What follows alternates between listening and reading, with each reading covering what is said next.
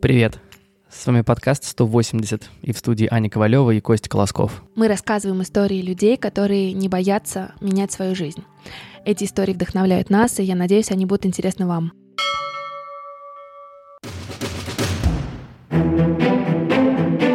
Мне кажется, все уже слышали про «Игру престолов», и вот совсем скоро выходит восьмой, завершающий сезон этого сериала. Поэтому я решил поговорить с самым главным фанатом этого сериала, которого я знаю. Бабуль! А! Бабушка перечитала все вышедшие книги по этой вселенной и заодно пересмотрела, мне кажется, все сезоны раза два, три, да? Ну чё, почему ждешь? Ну почему жду? Во-первых, интересно, просто ужасно интересно, чем же все закончится. Победа ли белых ходоков или победа э, коалиции Денерис и э, Джон Сноу? Конечно, драконы. Они, они потрясающие. Я понимаю, когда смотришь подземелье э, Красного замка, но видно, что они вымирают, что они становятся более мелкие. Но все-таки интересно, останутся ли с этой страной или не останутся, будут ли они или не будут, и на чьей стороне они будут. Вот. Э, кто тебе нравится из персонажей? Там вот Карли какой-то есть? Это Тирион Ланнистер. Он просто необыкновенен, потому что он в своей вроде бы ужасности настолько обаятельный, настолько умный, что я предполагаю, что если страна все-таки останется, он, конечно, будет десницей. Только не могу понять, кого. Э, десницей ли будет Дейнерис – что страна объединится под ее властью, и все-таки это будет э, Джон Сноу. Какой тебе больше всего запомнился сезон или событие? Ну, в каждом, в каждом сезоне есть что-то удивительное. Даже сказать, что лучше нельзя. Потому что они и чем-то похожи друг на друга, но в большинстве не похожи друг на друга, совершенно-совершенно разные. Мне настолько интересно, что я все оставила, и я осталась в Москве, никуда не поехала. Хочу все-таки досмотреть этот последний сезон. Этот, конечно, не похож ни на что, и я не знаю, будет ли повторение такого интересного сериала. А медиатека дала нашему подкасту именной промокод GOT180. По этому промокоду можно получить бесплатную недельную подписку и посмотреть сериал «Игра престолов». Активизировать промокод можно с 11 по 13 апреля включительно. Бабушке подписку я уже оформил, так что осталось дело за вами. Давайте вместе смотреть сериал «Игра престолов». Сегодня у нас в гостях Маша Янковская, художница из Санкт-Петербурга. Наверное, главная тема сегодняшнего выпуска – как не предавать свой талант. До того, как полностью сфокусироваться на искусстве, Маша успела побывать редактором в журнале «Собак», в журнале «Эсквайр». Она успела сделать свою линию одежды. Она импульсивно перемещалась и, как она сама говорит, легко меняла города и молодых людей. Сейчас Маша востребованная художница с выставками по всему миру. И сегодня она расскажет, как она к этому пришла. Маш, привет! Привет! Спасибо тебе огромное, что ты пришла к нам в гости. Сегодня, а, пока готовилась к этому интервью, смотрела а, твою лекцию на Ютубе, угу. и ты там как раз рассказывала про то, как ты в какой-то момент поняла, что ты хочешь заниматься именно а, искусством. Угу. Вот расскажи нам, изначально ты понимала, что ты станешь художником? Нет, я не понимала. У меня вообще были очень долгое время проблемы с пониманием того, кто я. Это такой был довольно-таки сложный путь. Как-то вот э, среда, в которой я жила, она очень эм, профессию художника как-то мне преподнесла в негативном свете. То есть Почему? я училась э, в художественной школе при Академии художеств. Я даже, по-моему, писала где-то об этом, то, что очень часто э, мы ходили на дни открытых дверей в Академию художеств. Я видела, как там работают художники, студенты, э, студенты факультета живописи, чем они живут, как они выглядят. И я видела это все, и я понимала, что ну, что-то я не очень хочу такой быть. А также вот эти вот все формулировки о том, что художник, он должен быть голодный. А художники, да, они все бедные. А этот, он ни одной картины за свою жизнь не продал. Меня, честно говоря, это все пугало, потому что мне хотелось э, красивой жизни. И у меня эти как бы вот этот образ жизни, о котором я мечтаю, а, с профессией художника вообще никак не состыковывался э, просто тотально. А после школы куда брали, туда я и поступила. Я поступила на реставрацию почему-то. Ну, хотя это тоже никак, вообще никак не соответствовало ни творческой профессии, ни не всем моим там мечтам каким-то о красивой жизни вообще никак Реставрацию чего? Просто реставрацию предметов декоративно-прикладного искусства и искусства. Угу. То есть туда был такой конкурс, как бы, эм, ну, простой конкурс. Это было СППГУ. А, и там, конечно, нужно было давать взятки, а, чтобы поступить. А мой э, папа, он очень принципиальный. Ну, и он не только как бы принципиальный, в общем, то, что вот ты должна поступить на бесплатное сама, а он еще и не скрывал то, что вот я, Маш, ну я марамой, мне просто жалко денег. И ты талантливая, талантливые дети должны сами поступать. Так что иди, сначала меня отправили на графический дизайн. А на графическом дизайне там, там, конечно, нужно было немножко заплатить.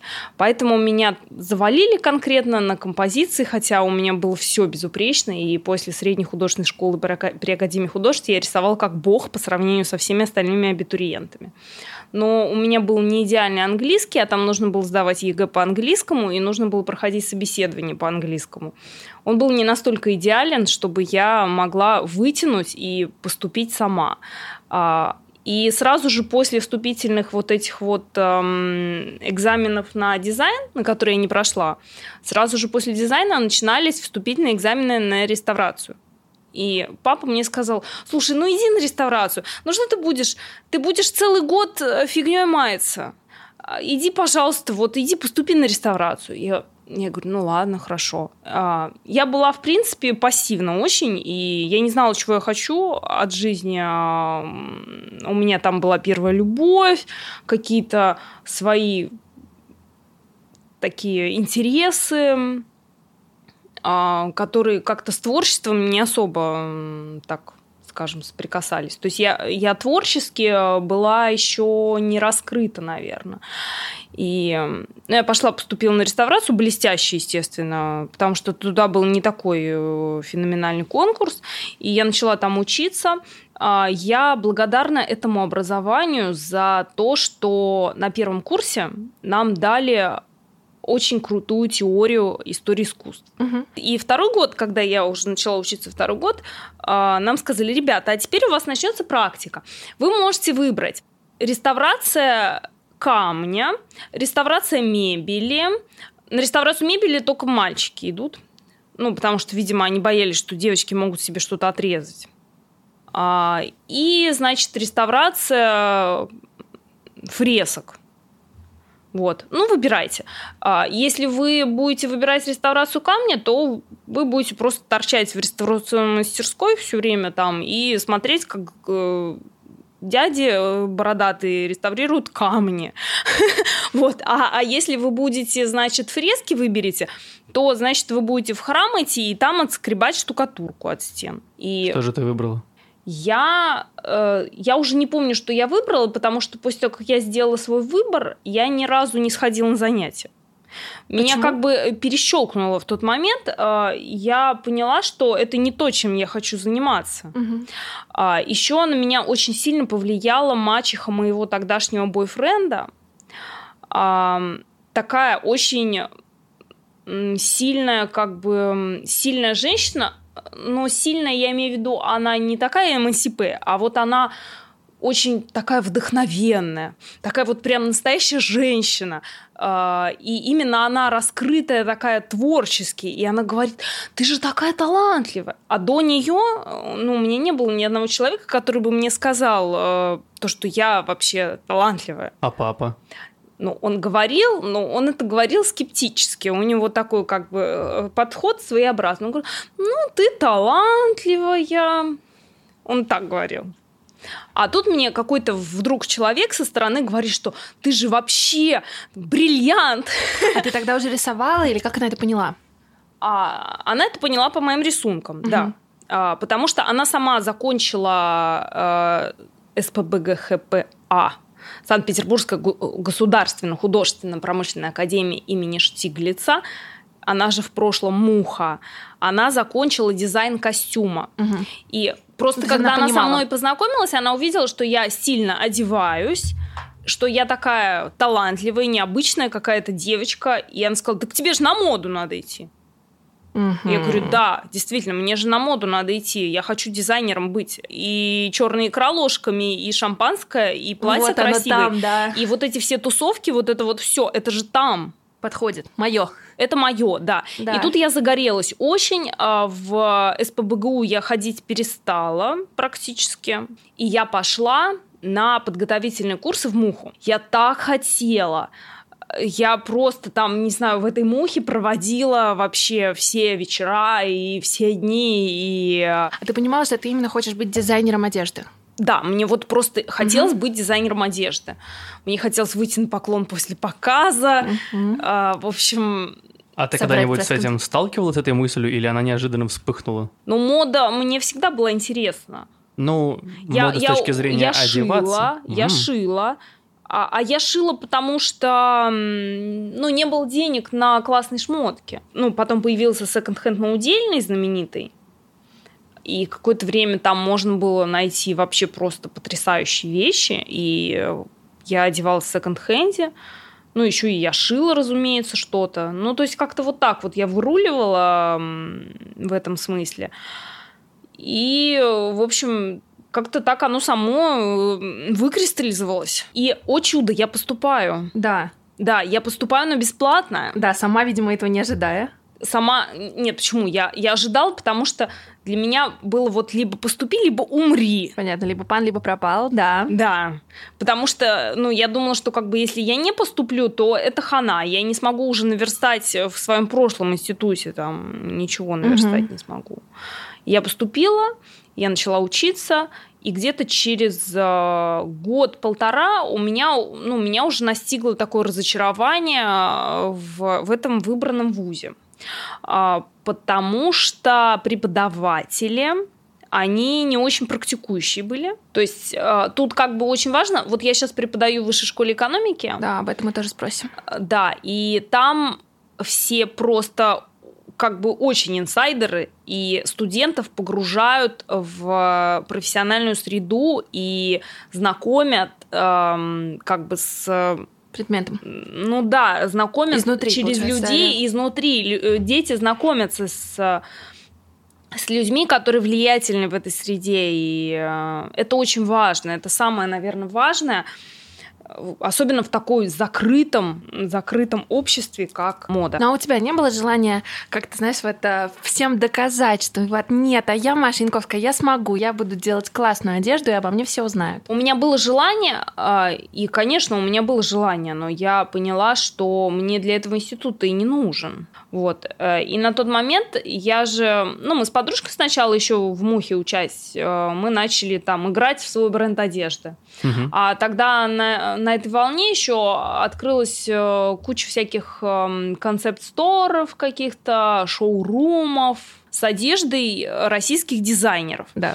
И чтобы туда что-то принести и отдать продаваться, особо не нужно было там не нужно было заводить юридическое лицо, не нужно было прям вот э, производством заниматься, а можно было просто там пошить самой э, и плюс там с какой-то швеей на пару принести и продать.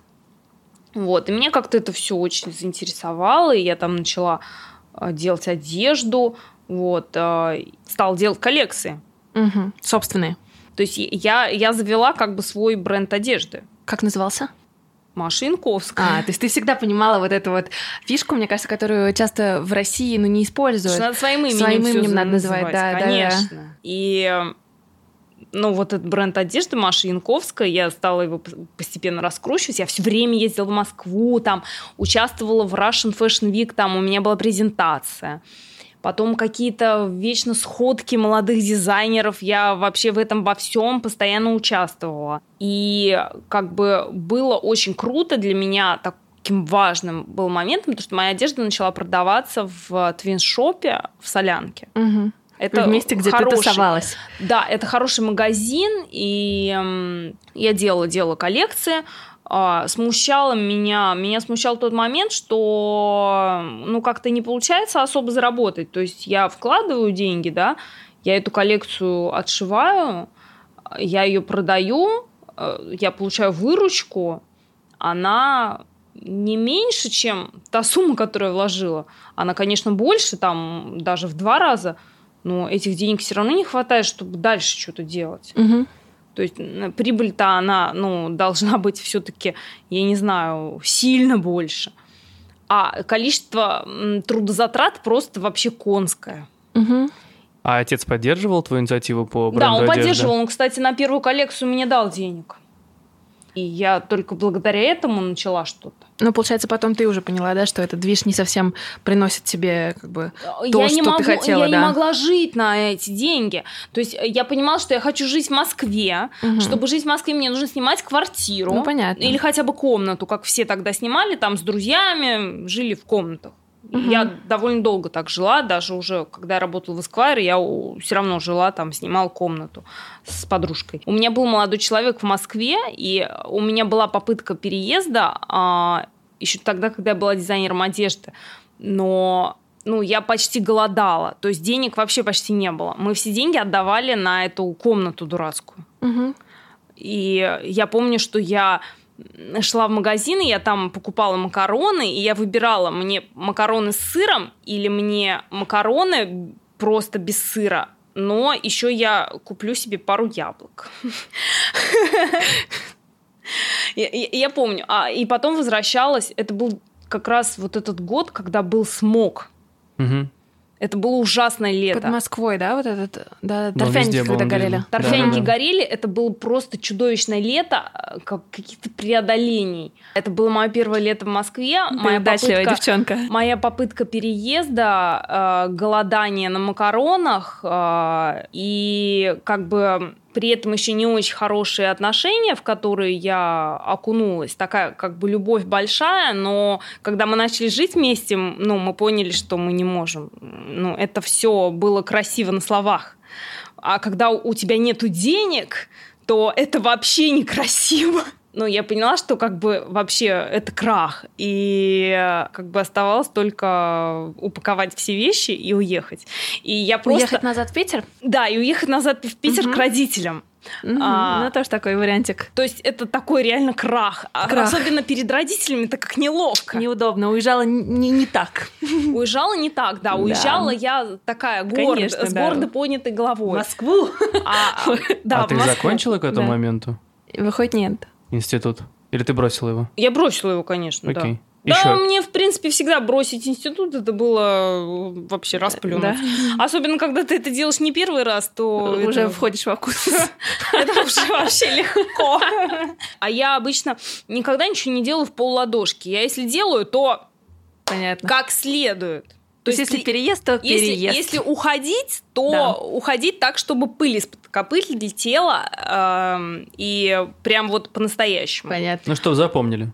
Ну да, нет. Чтобы запомнили, да. Да, парень явно тот запомнил. Да, и ты, значит, со всеми вещами оказываешься в Сапсане. Я со вс- с этими долбанными швейными машинами, с какими-то шмотками недошитыми, с какими-то выкройками, со своими тряпками. Я оказываюсь в Сапсане. Просто с дикого похмелья еще при этом. И еду в свою старую новую жизнь. И я еду в Питер. Да. Нормально приняли назад? И, и холодильник там с едой всегда стоял.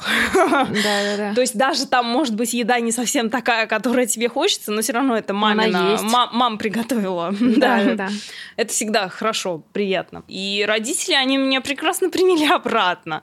А, Я стала заниматься своим брендом одежды, я продолжала, я шила еще какие-то коллекции, я продолжала ездить в Москву, э, там Продавать все это? участ- продавать это все, участвовать в неделях моды, а, участвовать в каких-то сходках молодых дизайнеров. То есть все продолжилось, но только я жила в Питере. И вот ты дошла до точки, где ты хочешь оставить я дошла творчество. до точки, где я хочу совсем как бы э, объявить себя банкротом.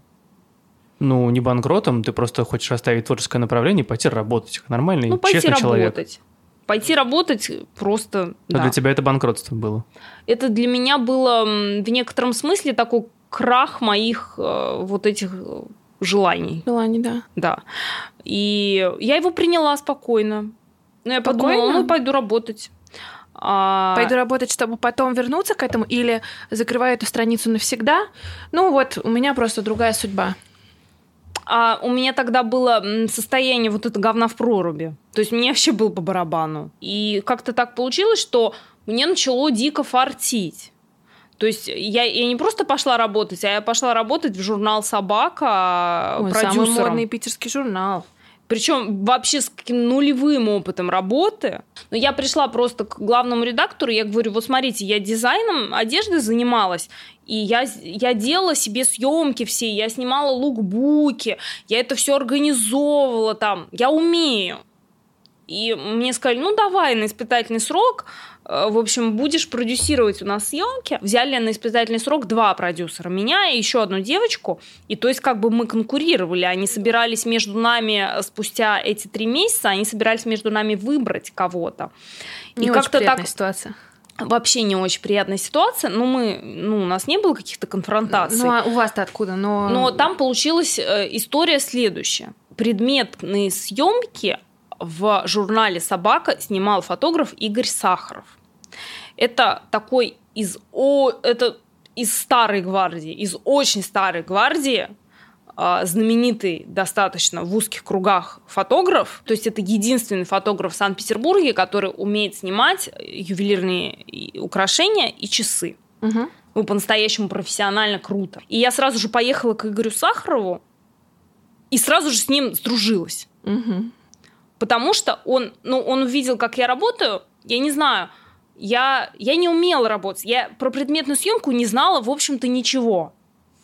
Но какой-то мой художественный вот этот вкус, то есть, наверное, это талант сработал действительно, и мое чувство композиции, то, что я стала выставлять очень красивые картинки прямо с, вообще без разгона, вот прям с первого кадра. И он, ну, поскольку у него супер богатый опыт, а, ну и я не выступала там, не вякала, когда он надо мной злобно шутил, я спокойно молчала. Хотя это на меня не похоже. И мы с ним сразу подружились с первой же съемки. Мы делаем какие-то вообще картинки, ну, вообще беспрецедентные. Потому что его вот этот профессионализм плюс мой художественный вкус а, и мое какое-то видение, потому что я, я реально я создавала арт в картинке всегда, вот с самого начала. А потом еще редактор моды э, Андрей Коровка, Мгм. а я не знаю, он, в принципе, такой тоже известная личность. Он сейчас у Татьяны Парфеновой работает, э, у дизайнера.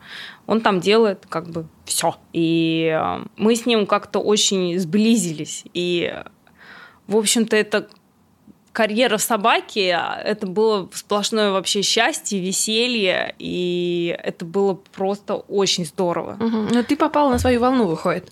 Ты нашла людей, с кем тебе весело, правильно? И это Да. было ближе к тому, что тебе хотелось самой. Но у меня в жизни все происходит очень быстро. Ага. То есть мне хватило года вот этой жизни. И что ты поняла для себя, вот, что ты уже не, не, не Я не поняла, тем что я хочу переехать в Москву. А, ну то есть мысль, она...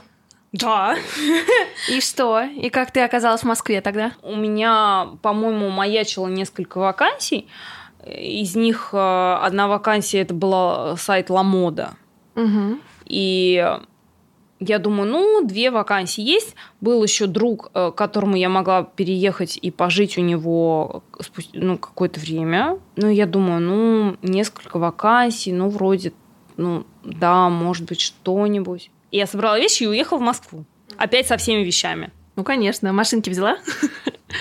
Какие машины? Швейные. А, нет, слава богу, не Нет, все, уже, уже журналист.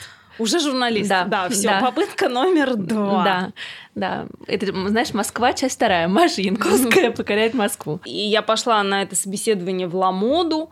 Я первый раз в жизни оказалась в таком большом офисе. Ну, потому что они только вот начали. Немножко был бардак, все было очень просто. Меня взяли в пиар-отдел, говорят, съемки снимать будешь. Нам нужны баннеры на сайт, нам нужны, значит, э, вот еще мы делаем журнал свой.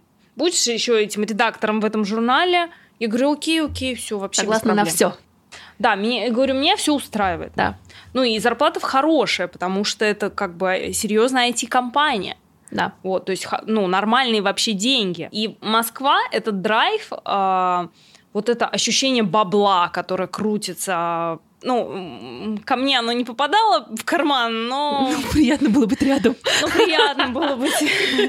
Приятно было, очень приятно было. И весна, там, апрель, май, в общем, кайф просто. Самый-самый сок. Да, да. Это был самый сок, и я кайфовала даже от того, что в офис ходила.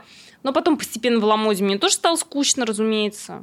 А я еще при этом начала халтурить много, и халтура мне приносила какие-то деньги, которые вот так вот ощутимо ощутимые прям были. А Там что персональный халтурить? шопинг. Халтурить в смысле... Персональный шопинг, А, в смысле, например. подрабатывать еще. Да, стилистом. Понятно. Мгм. А, какие-то съемки я брала, персональный шопинг. А, Я иллюстрировала журнал, э, журналы, иногда иллюстрировала, рисовала Мгм. картинки.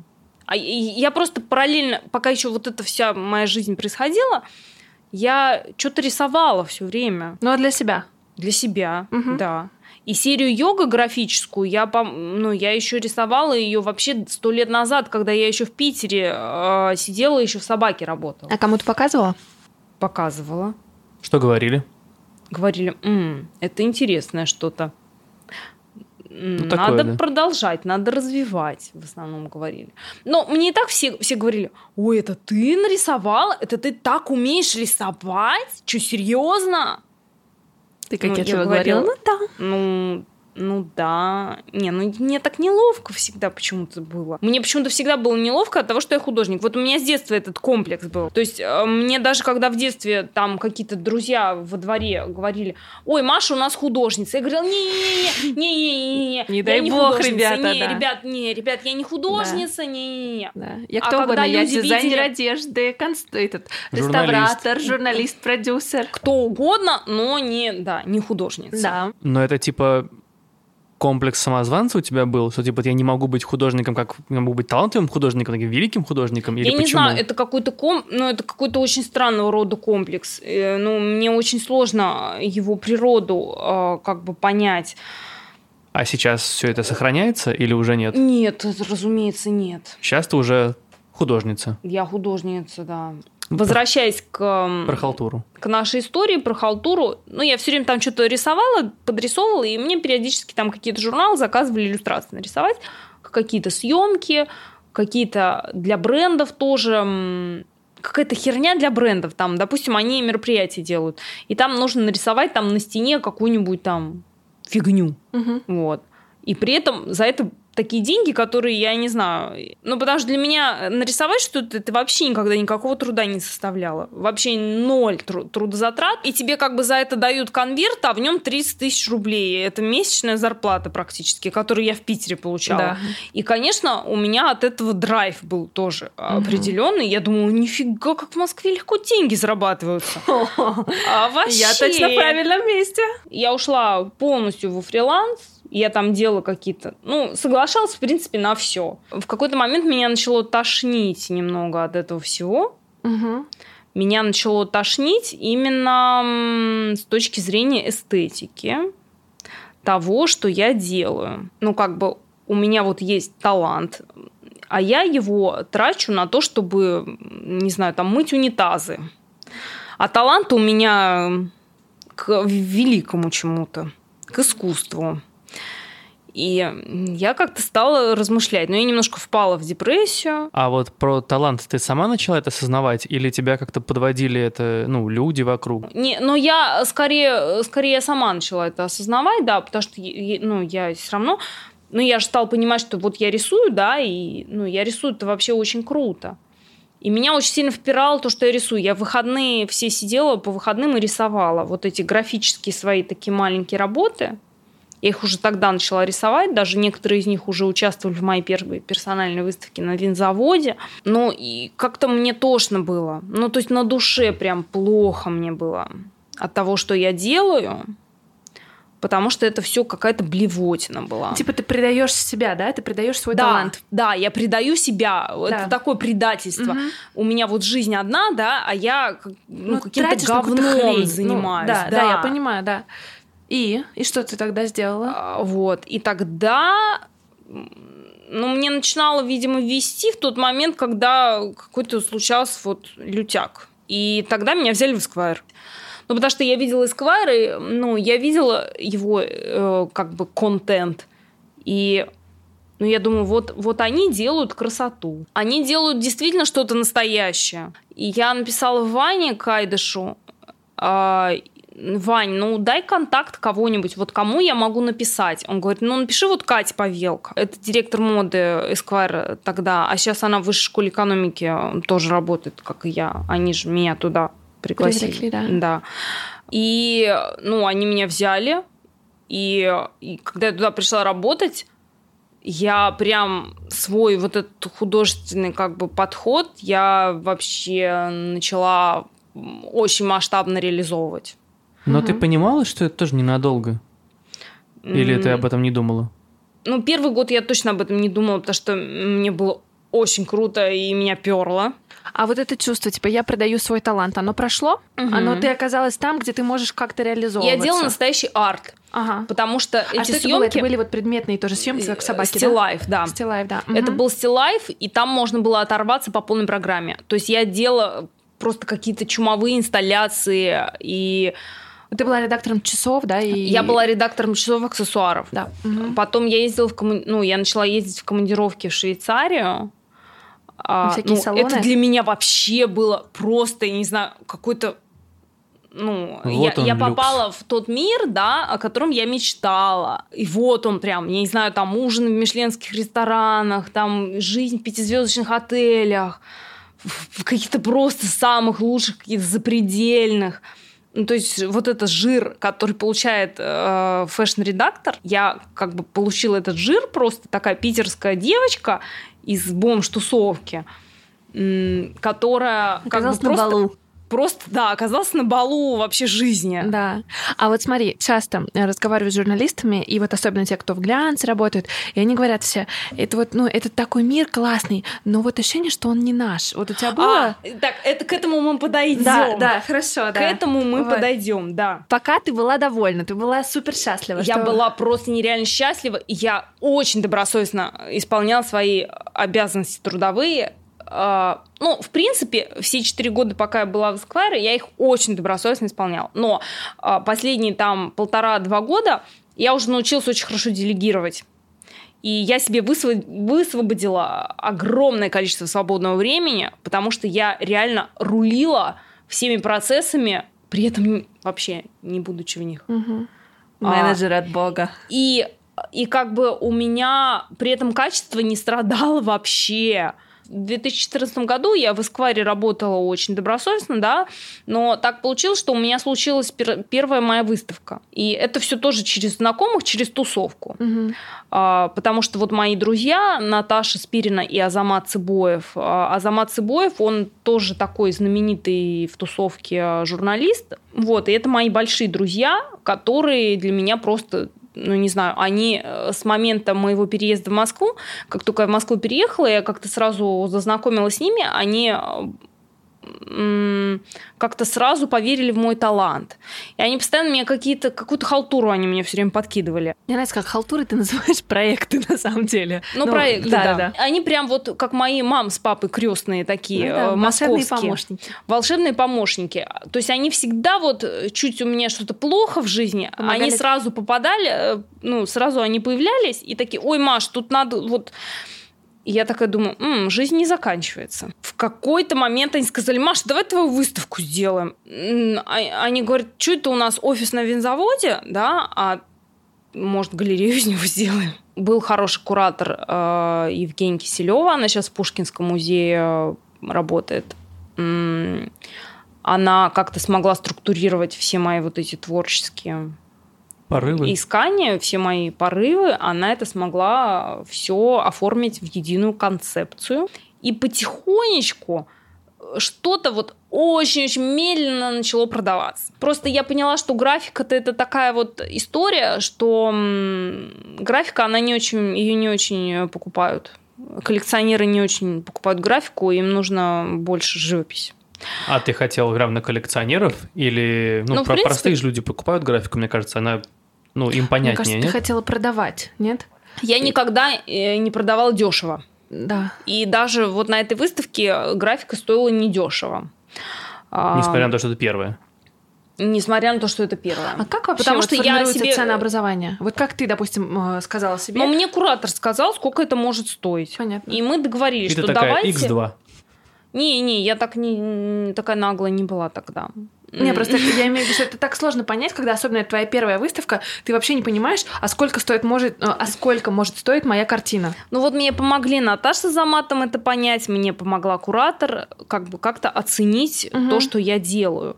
Вот. И тогда еще появилась такая платформа Oily Oil. Да, это интернет-платформа, где все продают искусство. Да, э, Катя Положенцева ее делает. Э, Тоже, конечно, это интересный очень проект, и он, мне кажется, заслужит большого внимания. И, ну, тогда это вообще было необычное что-то.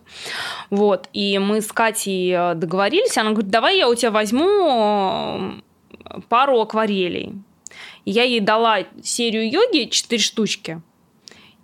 И их купили на следующий, ну, в этот же день. То есть она Ого. их только выложила на сайт, Мгм. их сразу купили все. Это реально какой-то знак. Да, но многие умеют э, игнорировать знаки. А ты что сделала? Я подумала, ну, надо рисовать, видимо. Я подумала, пойду в Esquire обратно.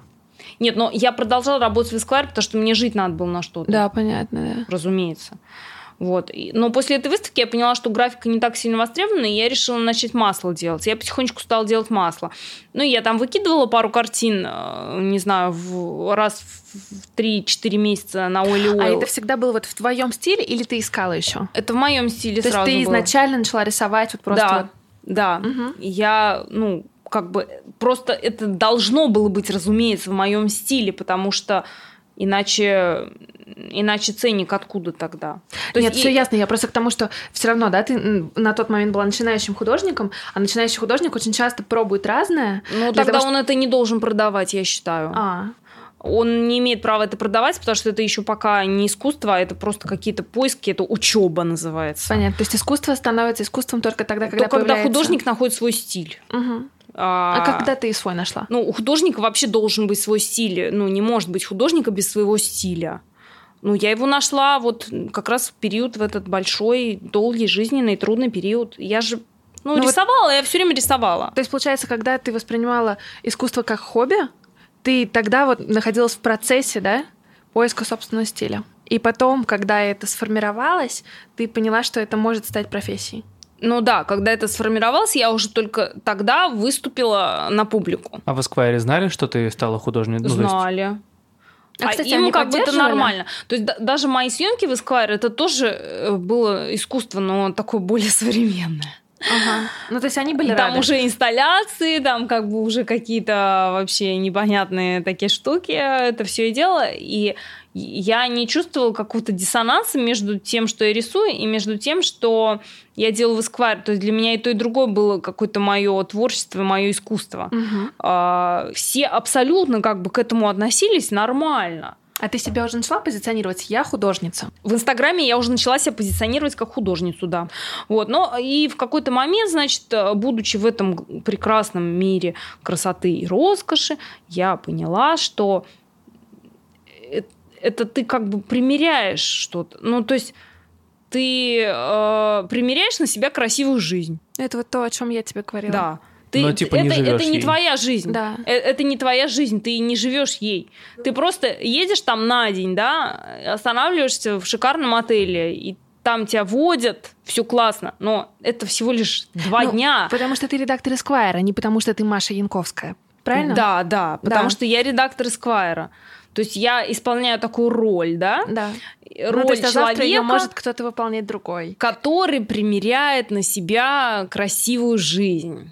Мгм. Вот. Ну и э, будучи в этой роскоши постоянной, то есть часы там, которые стоят по, по 2 миллиона. Еще я знаешь, о чем думаю? Ну, то есть, э, да, Бриллианты. секрет, что вот в этой индустрии зарабатывают достаточно мало, а ты должен постоянно поддерживать очень высокий уровень. Ну, то есть, условно, ты должна сама что-то иметь, ходить на эти тусовки, модно одеваться, правильно? Не, ну конечно, нам дарили много. Журналистам же дарят очень много шмоток.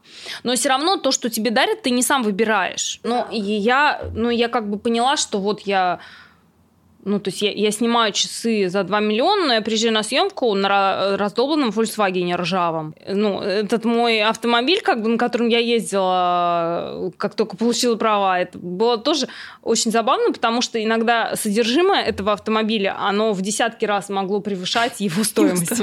Да. Я понимала, что те вещи, о которых я мечтаю, я не могу их купить. А чего хотелось? Денег, славы, признания? Чего? Во-первых, мне хотелось, э, как бы, чтобы меня там чествовали не потому, что я редактор Esquire, а потому что я Машинковская. Угу.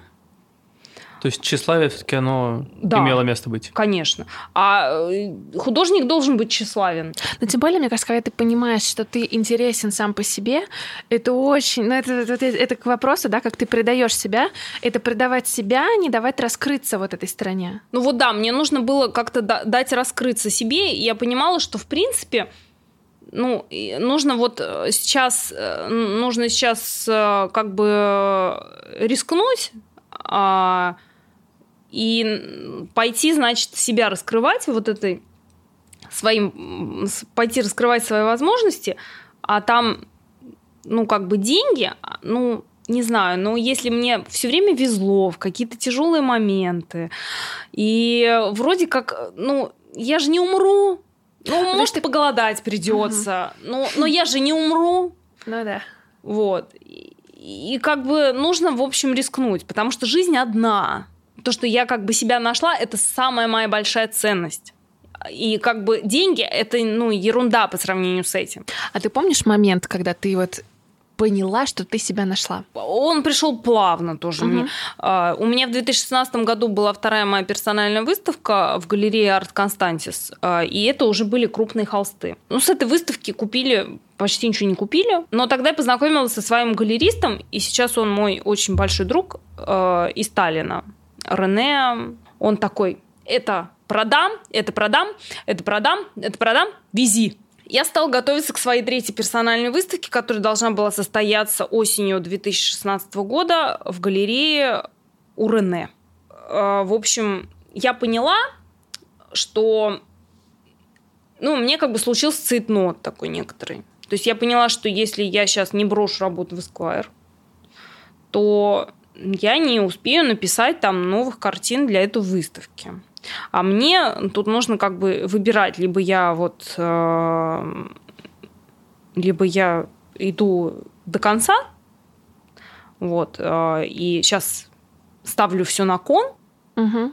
и как бы еду в Таллин э, покорять, вот, э, либо я в полладошки там это делаю, и неизвестно, что будет. И я поехала. То есть я, я улетала как бы ни с чем. У меня не было ни денег, ни работы. Ты ушла? Я последние э, 7 тысяч рублей заплатила за, за этот, за негабаритный груз. Потому что картины везла. Потому что картины я везла, я думала, влезет в багаж, а оно там не влезло. Они у меня лежали в чехле для кайта. Я помню это потрясающее ощущение, когда ты делаешь шаг в новую жизнь, и ты не знаешь, что будет это страшно, и как бы это, это вообще сыкотно просто пипец. Но такой драйв. Я там побыла три дня, мы открыли выставку, и, в общем-то, я уже улетела с четырьмя тысячами евро в кармане. Как только отвалилась у меня работа в Эскваре, у меня стали лучше покупаться, покупать картины. Угу. То есть картины мне стали приносить э, какие-то вот какие-то деньги, которых мне стало хватать на жизнь. Но выходит больше, чем было в Эсквайре. Да, и я уже поняла, что ну нифига, я художник. Как ты пишешь картины? А, ну, так, кисточкой. Прекрасный ну. ответ. Спасибо, Маша. На холсте, может быть, еще? Э, нет. Я имею в виду, для тебя это какой-то ритуал или это работа, что ты просыпаешься и говоришь себе, я с 10 там, до 8 пишу, или я жду вдохновения. Это работа. Я не жду никакого вдохновения, вдохновения не существует. Опа. Это бред. А, аппетит приходит во время еды, знаешь такую поговорку? Знаю. Ну вот вдохновение это тоже всегда. Вот вдохновение это как бы то же самое. Оно приходит, э, ну вот начинаешь как бы, и оно приходит. Я утром встаю и сразу иду писать. Каждый день? Да, я стараюсь каждый день. Но поскольку меня еще пригласили преподавать в высшую школу экономики с этого года, я там преподаю.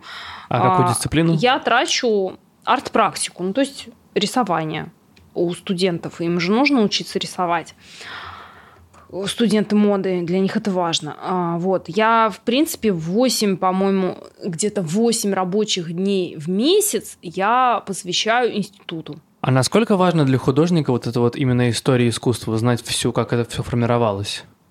Не важно вообще. Вообще не важно? А я все забыла уже. А что важно? Важно чувствовать.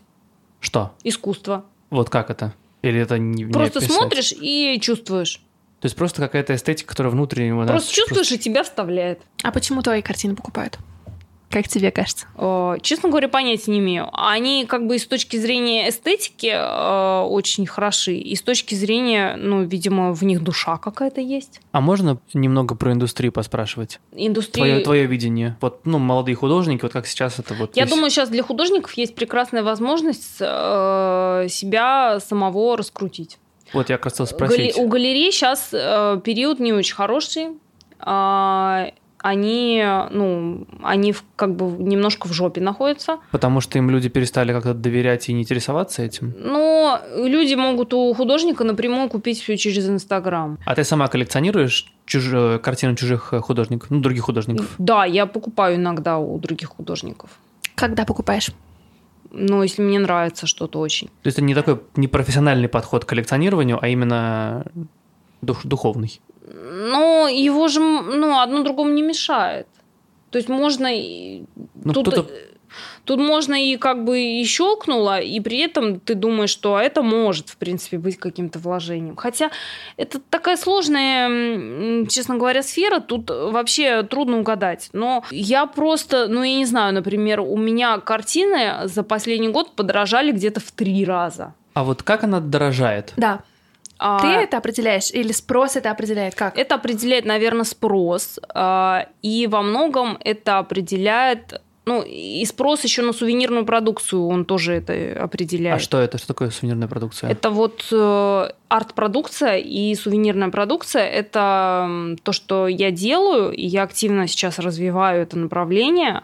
Это авторские принты и мерч. А чего хочется? О чем ты мечтаешь сейчас? Больше личной жизни хочется, потому что э, для меня, у меня сейчас все слилось, у меня творчество э, занимает э, вообще 100% времени. То есть я все время, вот сейчас еще этот интернет-магазин мы развиваем, и это как бы там такие менеджерские, в общем-то, задачи нужно решать. Я там как бы почти как гендиректор. Ну, тебе твой предыдущий опыт должен То очень помогать. Мне, мне нужно рулить людьми, да. Но Эсквайр нужно... тебя научил этому. Да, Эсквайр меня научил, Эсквайр меня научил рулить людьми, но как бы тут все равно я, это меня немножко изнашивает. Ну и начинает колпачок сносить. Если целый день в мастерской я сижу, то мне нужно вечером обязательно социализация и какое-то заземление. Я там еду просто в центр, и чтобы поужинать в ресторане, чтобы просто с кем-нибудь встретиться, и, не знаю, поболтать о какой-нибудь фигне. Угу там с подружками о мужиках, например. Нас слушают многие, кто мечтает изменить свою жизнь, но очень э, долго думает, а стоит э, ли это того.